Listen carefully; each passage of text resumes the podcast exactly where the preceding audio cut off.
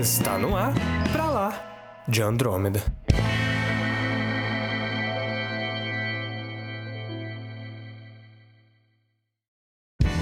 Bem-vindos ao episódio número 15 do Pra Lá de Andrômeda e fique até o final, que até o final a gente vai falar o sentido da vida. Eu sou Samuel Soares. E eu sou o Caio e. Always look on the bright side of life.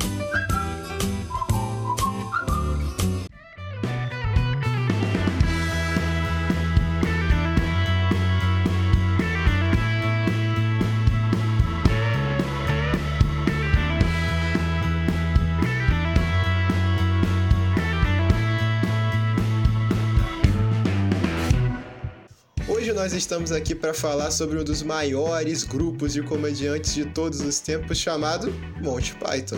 Se você pegou essa referência na introdução, parabéns! Então você já conhece um pouco sobre a obra desses grandes caras.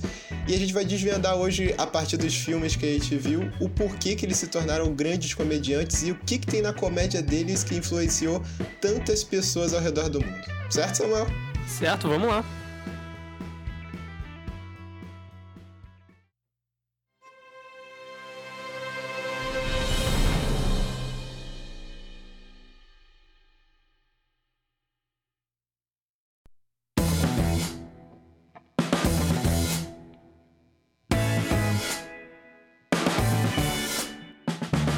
Então, para começar o assunto, nós temos que situar as pessoas que, para você que não conhece Monty Python, é um grupo de amigos que se formou assim, eles eram britânicos, ingleses, e eles faziam sketches de vários programas que já tinham da BBC da época, pela volta de mil, da década de 60. E eles começaram a fazer sucesso, eles juntaram seis amigos que eram muito bons comediantes e fizeram um grupo chamado Monty Python. Não me pergunte o significado do nome do grupo, porque nem eles sabem direito, para falar a verdade. Ah, um deles era americano também, né? Sim, é o Terry Gilliam, é o nome dele. Que ele fazia as partes. Isso a gente vai explicar um pouco mais depois, mas ele fazia as partes que eram cartunescas dos filmes e da série do Monty Python. Então vamos começar para analisar por que, que eles. como eles faziam comédia, beleza? Nós vamos falar depois alguns filmes que a gente vai pontuar algumas partes muito engraçadas deles, mas vamos falar. O básico do Monty Python, da comédia deles, era fazer uma comédia completamente no-sense. É, tipo, nonsense elevado ao extremo, cara. Você pega uma situação que nunca aconteceria na vida real com pessoas que não existem na vida real porque elas são extremamente caricatas e malucas e bota uma pessoa racional ao redor dela. E isso acontece em quase todos os filmes dele, como o Busca do Cálice Sagrado e até A Vida de Brian. E dá esse contraste de humor inglês sarcástico com piadas que fazem muito sentido, mas ao mesmo tempo são muito malucas. Uhum. É tipo, eles conseguiam equilibrar bem um nonsense com uma crítica por trás. Fala, que? É porque eu acho que ele tinha essa capacidade, eu acho que é uma coisa que marca muito a comédia do, do Monty Python. Essa capacidade de, de começar falando de algo e eles quebrarem essa sketch pra outra parada completamente diferente, que faz sentido com o anterior, mas que você nunca imaginaria que iria para aquilo, sabe? É um nonsense absurdo, assim, faz um sentido ali no, no tema, às vezes, que eles estão discutindo, às vezes também não, às vezes só é engraçado, mas, mas eles conseguiam quebrar muito bem isso, essa expectativa do público, sabe? E só para vocês terem uma noção, esse grupo, o Monty Python, ele inspirou muita gente. Muita. Sabe esses programas de desenho de comédia que tem nos Estados Unidos que fazem muito sucesso, tipo Simpsons ou é, Family Guy? Family Guy é o nome do desenho? Nem sei. É, é. Family Guy, essas coisas aí que eu não gosto tanto. Futurama, Rick Morty, até Rick Morty tem. Cara, dá pra tudo. dizer que Monty Python influenciou tudo que veio depois. Exatamente. De até o famigerado Shrek, que o Samuel adora, depois de ver os filmes do Monty Python, eu falei, caraca, Shrek pegou muita coisa no humor no sense também. E é isso, eles são uma das. Um, eu considero, para mim, o melhor filme de comédia que eu já vi na minha vida é deles. E então eu acho os caras geniais. E igual o Cálice Sagrado? Exatamente. Cara, Cálice Sagrado. Eu acho o sentido da vida melhor. Eu acho um filmaço sentido da vida, cara. Ah, porque todos são muito Eu bons, mas o- eu reassisti pra, pra esse programa e falei, caraca, cara, que filmado. Mas é porque eu acho que ele consegue equilibrar bem, tipo, isso que eu falei de nonsense e ao mesmo tempo ter umas críticas sociais maneiras, sabe? Umas discussões sobre a vida mesmo, maneira, até pelo tema do filme. É muito, muito interessante esse filme. Eu acho muito da hora mesmo. E, pô, dei muita gargalhada, cara. Muita gargalhada. Mas eu acho que o, o Cálice Sagrado é um, apesar que, nossa, tem uns momentos também no sentido da vida que eu ia falar que o Cálice Sagrado é um bom exemplo de, de como eles quebram essas, essas estruturas, assim, de, de comédia e de, de, de produção de história, principalmente pelo final do filme. Pô, Que no- andorinha, no- Samuel. Cara, a final- andorinha, cara. Cara, e o final do filme tem todo um pretexto pra uma guerra ali, cara. Se fosse um filme mais sério, era uma guerra que Sim. teria no final, cara. Tá, vamos falar, vamos pegar um pouco sobre cada obra que nós vimos e que nós gostaríamos de falar. Fala um pouco do sentido da vida, então, pra gente falar o que, que são os pontos fortes dessa obra e por que, que ela é tão engraçada de ver. Vai, fala aí. Cara, eu acho que o sentido da vida, ele é interessante a partir do momento que ele, que ele coloca muita, muita, eu ia falar metalinguagem, mas não, acho que não seria isso. Seria Cara, metalinguagem tem. a palavra certa? Metalinguagem tem muito no. no. no. Caraca, no. No. Em busca do cálice sagrado. Isso tem muita, o filme falando dele mesmo. Aham. Pô, tá, É isso. aquela cena no, no- o feiticeiro lá na, na ponte. É, é isso mesmo. fala, "Ah, não, vamos chegar. o Não, feiticeiro." calma, vamos chegar nessa cena que essa cena é fantástica. Mas o, o, o, o sentido da vida, ele, ele é interessante pelo... Acho que pelo tema em si, eu acho que é um tema bem interessante, o tema que eles abordam, porque todos os membros do grupo, eles eram pessoas muito, pessoas muito inteligentes, certo, cara? Uhum. Eu não lembro qual faculdade, eu sei que um, um- alguns deles eram de Oxford e outros eram de outra faculdade, que eu não me lembro, você sabe? Cambridge? Não. Que deve ser, cara. As duas principais lá da É, Inglaterra. era tipo sinistro. Então, tipo, eles não eram só uns caras idiotas fazendo comédia, sabe? Eles, eles sempre colocavam muito dessas questões, assim, eu acho, no- nos filmes dele e, tipo, no meio do nonsense, sabe? Eu acho que isso que faz ser especial o Monty Python. Porque os caras conseguiram fazer um nonsense inteligente. Como? Eles beiram a idiotice, como muitos filmes. Não idiotice do, do jeito ruim, tá, gente? É idiotice de ser. Muito pasta, pasta, pastelão a comédia. É, quase tipo, uma sai. comédia extrapolada mesmo, Isso. sabe? Situações extrapoladas, você fala, nossa, eles que chegam isso. a esse limite, só que eles não cruzam o limite tem uma crítica muito legal, é, posicionamentos muito legais dentro da comédia deles, entendeu? É tipo, é, o sentido da vida, a estrutura dele toda é contando sobre a vida em si, né? Então começa lá sobre o, o milagre do nascimento, é o primeiro capítulo. é muito bom, cara. Só de lembrar eu já rio, cara. Porque começa, começa com a mulher grávida que vai ali parir um filho e tem toda uma questão de, sei lá, dessa glamorização, talvez, do nascimento. E É que ele- não é bonito. Não, é uma bonito. E coisa ali eles quebram isso, tipo, ah, assusta a criança. Aí o cara pega um cutelo, corta, Corta o cordão corta o umbilical. umbilical. Mostra pra mãe. Aí mostra pra mãe, balança a criança, mostrando pra mãe, joga o moleque dentro da caixa.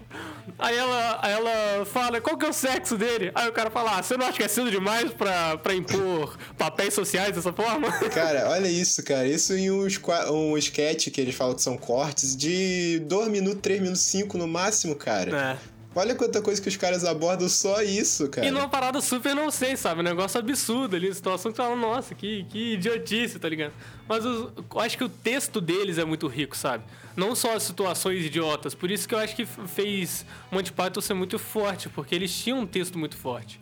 Sim.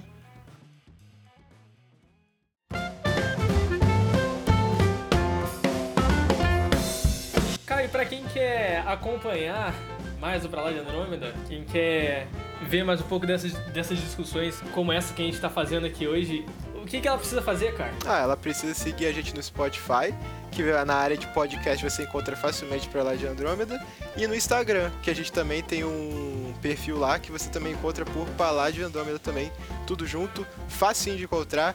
E por favor, se você gostou desse conteúdo que a gente fez, que gerou uma pesquisa e que a gente mesmo assim gosta de falar, e quiser motivar a gente, compartilhe para seus amigos. O que, que custa, né, Samuel? Se você gostou e quer que outras pessoas gostassem, gostem também, compartilhe aí. Se você não gostou também, compartilha também. Se você não gostou, fala, pô, olha só essa merda. Pode compartilhar também. Exato. Manda, manda pro, pro seu inimigo aí.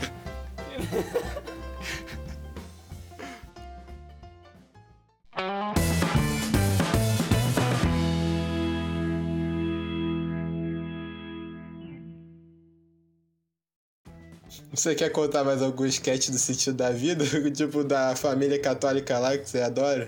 Cara, o começo do filme é muito bom, cara. Eu acho, tipo, o começo e o final do filme perfeitos. Que o. No começo do filme tem. Tem. Começa com. Com um cara chegando em casa e passa uma. Que também, tipo, também é sobre o nascimento. Aí ele tá chegando em casa e passa uma cegonha e joga um filho pela, pela chaminé dele. Aí fala, oh God. Aí ele entra em casa, tem 800 crianças na casa dele, o cara tem um monte de filho.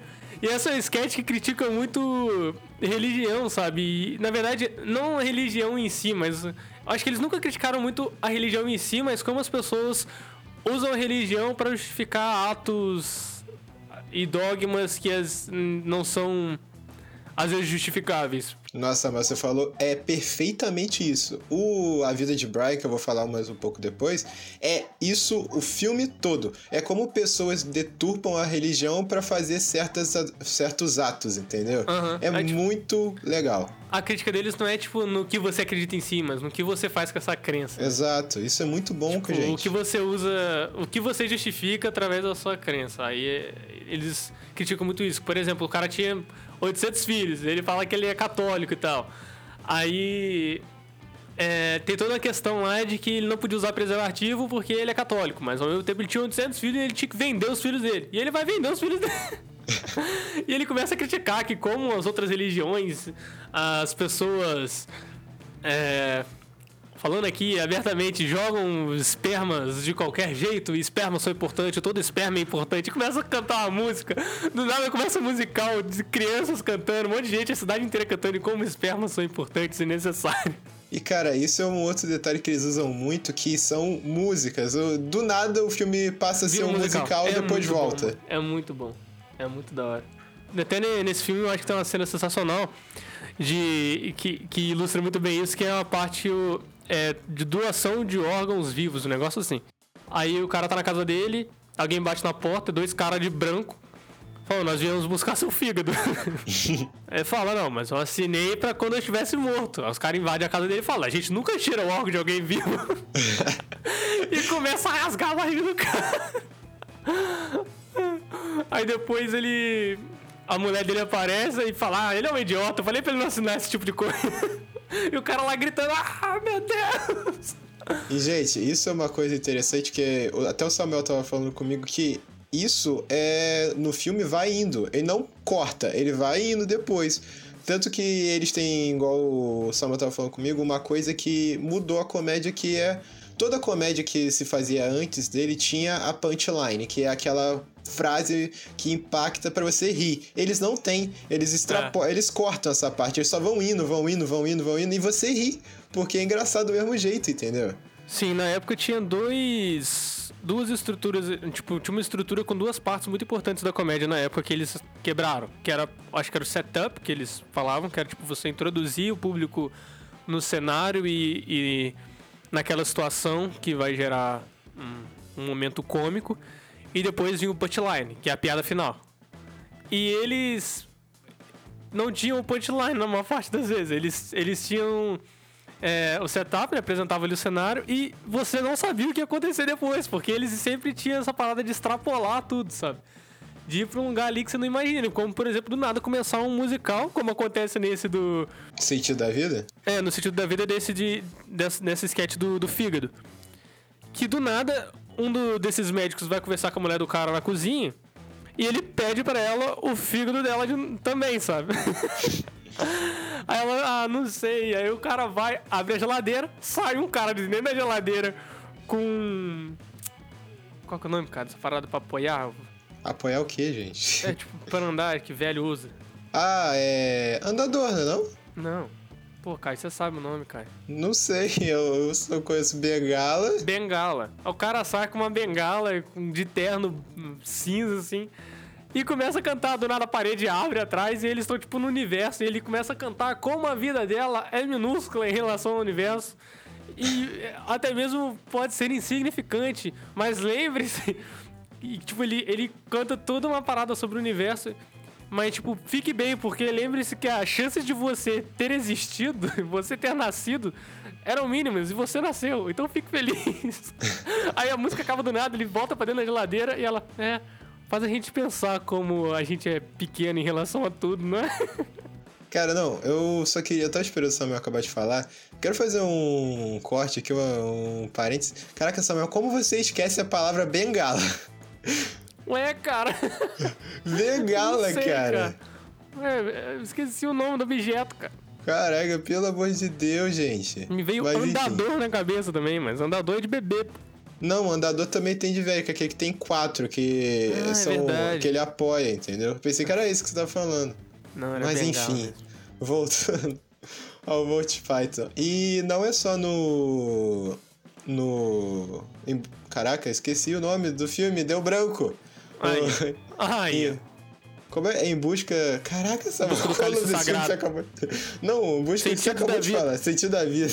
Meu Deus, cara. Caraca, ai, doenças degenerativas atacando a mim. por- Cara, mas não é só do sentido da vida que eles usam esse esquema de musical. No Cálice Sagrado também tem uma cena muito boa que o... Vamos falar agora um pouquinho do Cálice Sagrado. Depois a gente encerra o pensamento completo lá, quando a gente terminar. Ah, e só pra constar, tipo, a gente tá falando aqui algumas cenas e tal, mas, pô, é um filme de 75. Não vale a pena ver, isso não é E va- spoiler, tá, é, e vale a pena ver da mesma forma. A gente porque- não é tão engraçado quanto os caras. É, a gente tá contando pra tentar te convencer de assistir, se você não viu ainda, porque Monty Python é realmente de, de gargalhar, cara. É muito engraçado. O Em Busca do Cálice Sagrado, muita gente já deve imaginar que é a fábula, a lenda do rei Arthur, que está buscando o cálice sagrado da primeira, da última ceia de Jesus Cristo, essas coisas.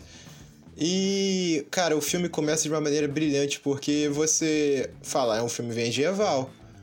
Só que nos créditos iniciais já tem uma. Já começa a fazer a comédia nonsense deles, porque vai começando a apresentar os nomes dos envolvidos na produção e vai tendo a legenda. Aí de repente na legenda vai aparecer assim. Ah, e com. Beleza, aí tem um montão de gente lá que pra trabalhar na produção, aí tem. E com também, também tem lá. Aí depois começa, aí pausa, e depois de tá lá no. aparecendo o nome das pessoas, aí eles. Que tal passar umas férias na Suécia esse ano? Ver os seus lindos lagos. Lá tem alces. Cuidado com alces. Alces são perigosos, não são fofos. Cara, no meio da legenda lá. Aí, de repente, corta o. dá aquele barulho de fita. Que o Samuel vai botar aí agora, que ele tem. Dá esse barulho de fita e depois começa. Nós, nós pedimos desculpas pelas pessoas que estavam elaborando a legenda, nós já demitimos elas. Aí volta. Aí a legenda começa a ficar mais louca, começa a falar assim: pô, alce, na, na Venezuela tem alce, né, os alces da Venezuela são outros. Aí depois corta de novo e fala: calma. As pessoas que mandaram as pessoas que foram demitidas embora foram demitidas também. Volte pro filme. Aí depois começa e vai indo, aí começa o filme, aí já começa genial também, porque você começa ouvindo barulho de cascos de cavalo. Não, certo, e-? Eu acho interessante esse começo do filme que já te dá toda a atmosfera de como vai ser o nonsense que você vai assistir, Sim, sabe? é maluco. Nos créditos do filme, nos créditos iniciais. Isso é muito interessante, cara. E começa você ouvindo casco de cavalo. Você fala assim, pô, seu cérebro já relaciona. Pô, vai vir. Tá um monte de casco de cavalo. Vai vir alguém por trás subindo no monte de cavalo. Aí você vê na sombra da colina um cara vestido de rei Arthur fazendo cavalinho com a mão, igual você fazia quando você era criança, provavelmente brincava, e com um assistente atrás batendo dois cocos, imitando o barulho do cavalo. Cara, e é genial. E essa piada vai até o final do filme, gente. Porque ele chega lá no castelo e o cara tá batendo coco e para no castelo e fala assim: Eu sou o rei Arthur, o rei dos bretões, e estou procurando guerreiros para me ajudar a comandar Camelot e formar a minha tábua redonda. Aí o cara fala um discurso de neto. Aí o cara que tá lá em cima da muralha fala assim: Onde é que você conseguiu esse coco? A gente tá na Europa. Tem coco, né? Coco é tropical. Onde é que você conseguiu essa porra desse coco? Aí ele. Ah, mas. Aqui tem aves que migram de zonas temperadas para zonas tropicais e vice-versa. Aí ele, você tá insinuando que cocos migram? Aí ele, não, mas pode acontecer uma andorinha, pode ter trazido ele pra cá. Aí, ele, mas a andorinha não consegue carregar esse peso de coco. Aí vai, cara, gente, isso é só pra estabelecer o tipo de comédia. Eles pegam uma, uma coisa completamente é, aleatória e eles vão profundamente nisso, gente. Aí vai continuando, vai continuando, vai Não, é continuando. como. Igual eu falei, tipo, quebra totalmente sua expectativa, quebra o cenário. Sim, São pessoas no ambiente medieval conversando sobre cocos tropicais. Fala que? E esse filme, o do Caso Sagrado, por que, que eu falo que ele é o melhor pra mim?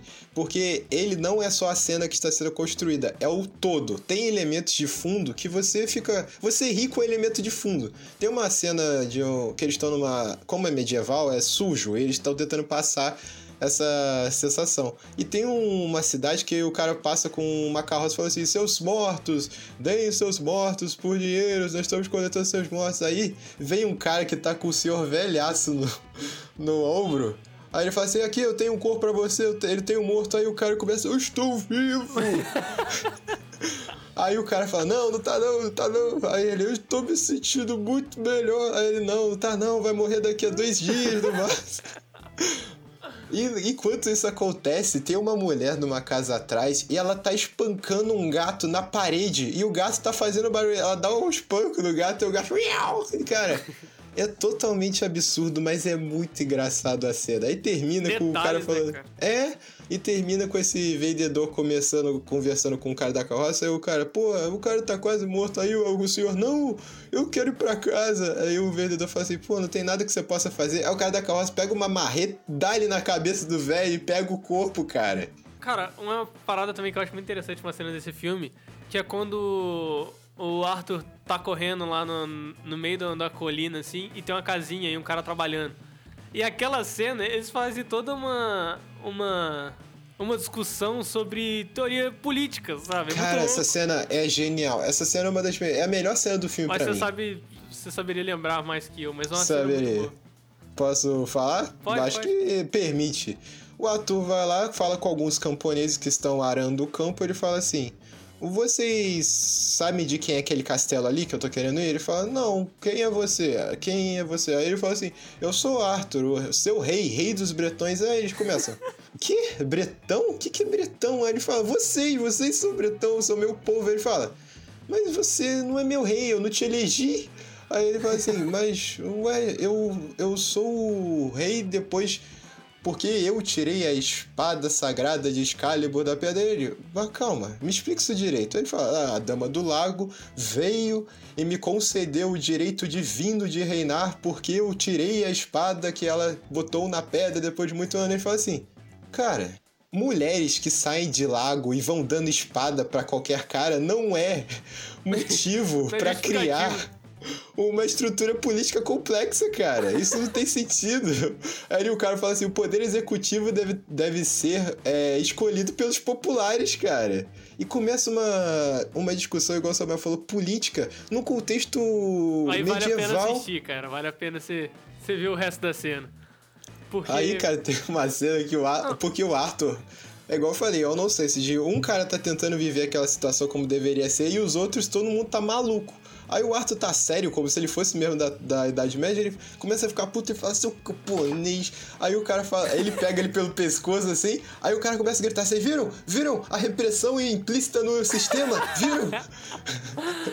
Cara, aí, essa cena cara, é Essa muito cena vale o genial. filme, cara. É muito genial. Essa cena vale o filme. A cena da bruxa também. Cara, é muita Nossa, cena boa. é, é o muita final, cena boa. como eu disse, o final do filme também, que ele. Tipo, vai sendo construído durante o filme inteiro. E chega no final, você acha que vai ter realmente. A, a, a busca ali pelo cálice vai se encerrar. Cara, assista, assista. Eu sei que é um filme de 70 e pouco, mas. Acho que não, não vale contar o final, cara. Que realmente. Não, não vou contar o final. É porque, tipo, é um exemplo dessa quebra que eles fazem, cara. É muito bom, realmente. Então, ó, eu e aqui, nós vamos considerar algumas coisas. A gente sabe que é 1976, então tenha em mente que tem algumas piadas que hoje em dia não seriam feitas. Piadas de até um pouco machistas. Cara, é genial tudo. Os cavaleiros que dizem ni, Samuel. Nossa. Who are you? We are the knights who say... Ni! No, not the knights who say ni. Cara, é muito bom, cara. Tudo. O... Só tem uma piada que eu posso contar que eu acho muito boa. Essa eu vou contar porque é muito boa, gente. Pelo amor de Deus. Lógico que vocês têm que ver o filme que eu não conto com a intensidade dos caras lá atuando. Cara, a gente já contou piada pra cacete do filme. Vai ficar Ah, mas pesado. essa é boa. Depois você corta uma aí, corta, corta um pouquinho aí, o... mas essa é muito boa. Fala, então. Os caras, ou eles estão é, procurando o cálice sagrado, e eles têm que atravessar uma ponte, que é a ponte da morte, em algum ponto do filme. E a ponte é guardada por um senhor bizarro que ele fala assim: eles vão cruzar a ponte, eles veem o senhor bizarro lá e fala assim: gente, tem alguma coisa errada. Aí o Sir Robin, que é o covarde, ele fala assim: o Arthur fala, Sir Robin, vai lá falar com um homem da ponte. Aí o Sir Robin fala assim: não, eu até iria, mas eu acho que o Gala, que o. Como é que é o nome do cara que é o. O Lancelot. O Lancelot seria o mais corajoso, ele tem mais chances de passar por essa atroz a- é, armadilha do destino e tal, vai lá. Aí o Lancelot fala assim: beleza, eu vou lá. Aí ele chega e fala pro senhor: senhor, eu quero cruzar a ponte. Ele fala: pra cruzar a ponte você tem que responder três perguntas. Aí o cara fala: qual? É o seu nome? Só que ele fala em inglês com sotaque bizarro. Samuel, você consegue fazer? Não, não sei. Aí beleza, ele fala, ah, uai, qual é o seu nome? Aí ele fala, Sir Lancelot de Camelot. Aí ele fala, qual é a sua jornada? Eu falo, quero encontrar o cálice sagrado. Aí ele, qual é a sua cor favorita? Ele fala, azul, aí ele pode passar. Aí o Sir Robin vem e fala assim, ah, isso tá muito fácil, eu vou agora lá. Ele vai lá e fala assim, ah, isso vai ser isso. Ele fala, beleza, pode falar, senhor da ponte. Ele fala, qual é o seu nome? Ele, Sir Robin de Camelot. Qual é a sua jornada? Vim buscar o cálice sagrado. Qual é a capital da Assíria? Aí ele vira e fala assim, eu não sei. Aí ele, ele é jogado no buraco de é lava. No buraco de lava. Cara, o Ah, início dessa cena é muito boa quando eles chegam e o Arthur fala: Olhe, o feiticeiro da cena 24. É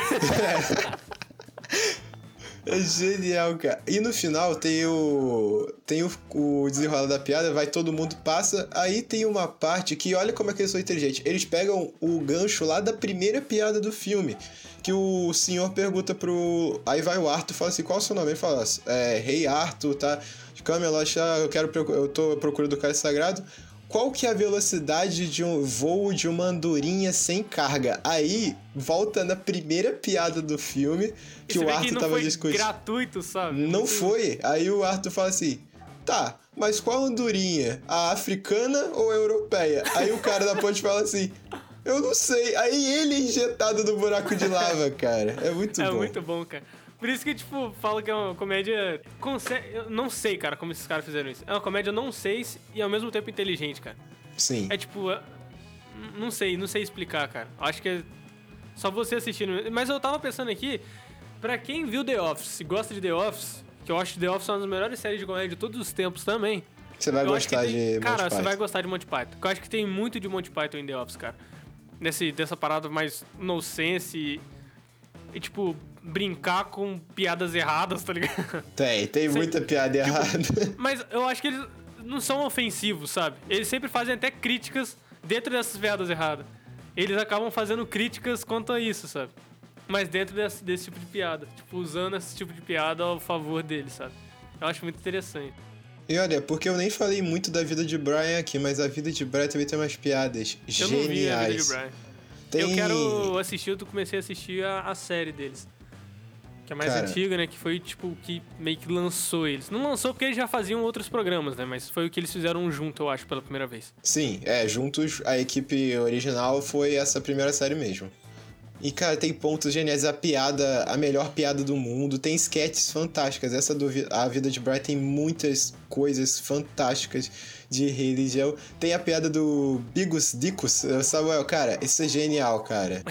Mas eu acho que acho que Monty Python vale a pena porque é um, é um tipo de obra que influenciou praticamente tudo que, que você gosta hoje de comédia. Se você gosta de, de séries como, como eu disse, The Office ou Arrested Development, sei lá, esse, esse- nesse, nesse formato de série, assim, que eu acho que é mais nonsense, sabe? Eu acho que, cara, é difícil você não gostar de Monty Python. Vale a pena. E esse episódio já é uma indicação cultural, cara. Sim, porque É, vale eu a acho que pena. vale a pena porque eu acho que. E, e vale também a nossa indicação porque, como a gente falou, é uma parada antiga e muita gente não conhece mesmo até Monty Python, sabe? Acho que Certo. muita gente não, não tem acesso, muita gente nunca. Às vezes nunca ouviu falar. E Cara, é praticamente, porque pode praticamente ser- tudo que você conhece de comédia tem uma inspiração em Monty Python. Sim. Porque, por exemplo, é da. Não é nem da geração dos nossos pais, é antes disso, é da geração É. dos nossos avós. É anos entendeu? 60, 70, sabe? É muito. Nossos pais estavam nascendo. É. É muito velho, então muita gente não conhece, principalmente os mais novos. Então vale a pena se você gosta de séries de comédia e você quer saber como tudo começou e quem revolucionou o jeito de fazer comédia, vai em Monty Python que você vai encontrar o que você procura é- e você vai rir muito.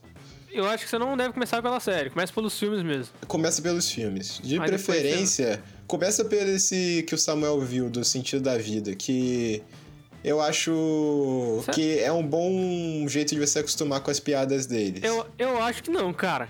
Você acha eu que acho, não? Eu acho que o. O Busca do Cálice Sagrado é o mais acessível pra começar. Ah, é que eu gosto muito do Busca com essa Sagrada.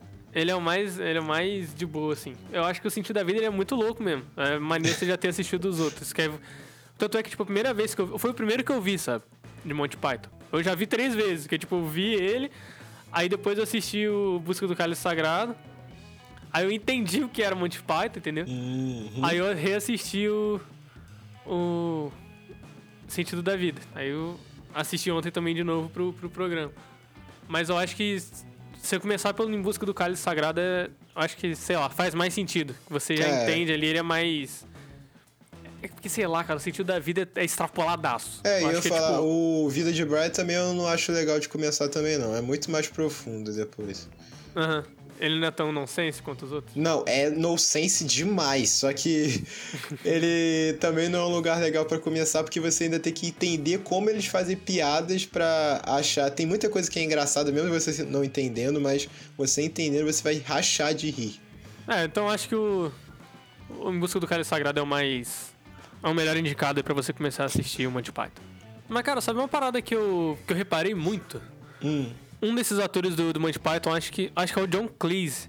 que ele é o melhor de todos? Cara, eu acho ele o melhor de todos. Eu também, eu, Eu, acho acho ele ele mais muito engraçado. bom. E, cara, eu, eu vi trejeitos nele de Jim Carrey, cara. Eu acho que o Jim Carrey pegou Tem. muita referência desse Tem, cara. tem bem mesmo.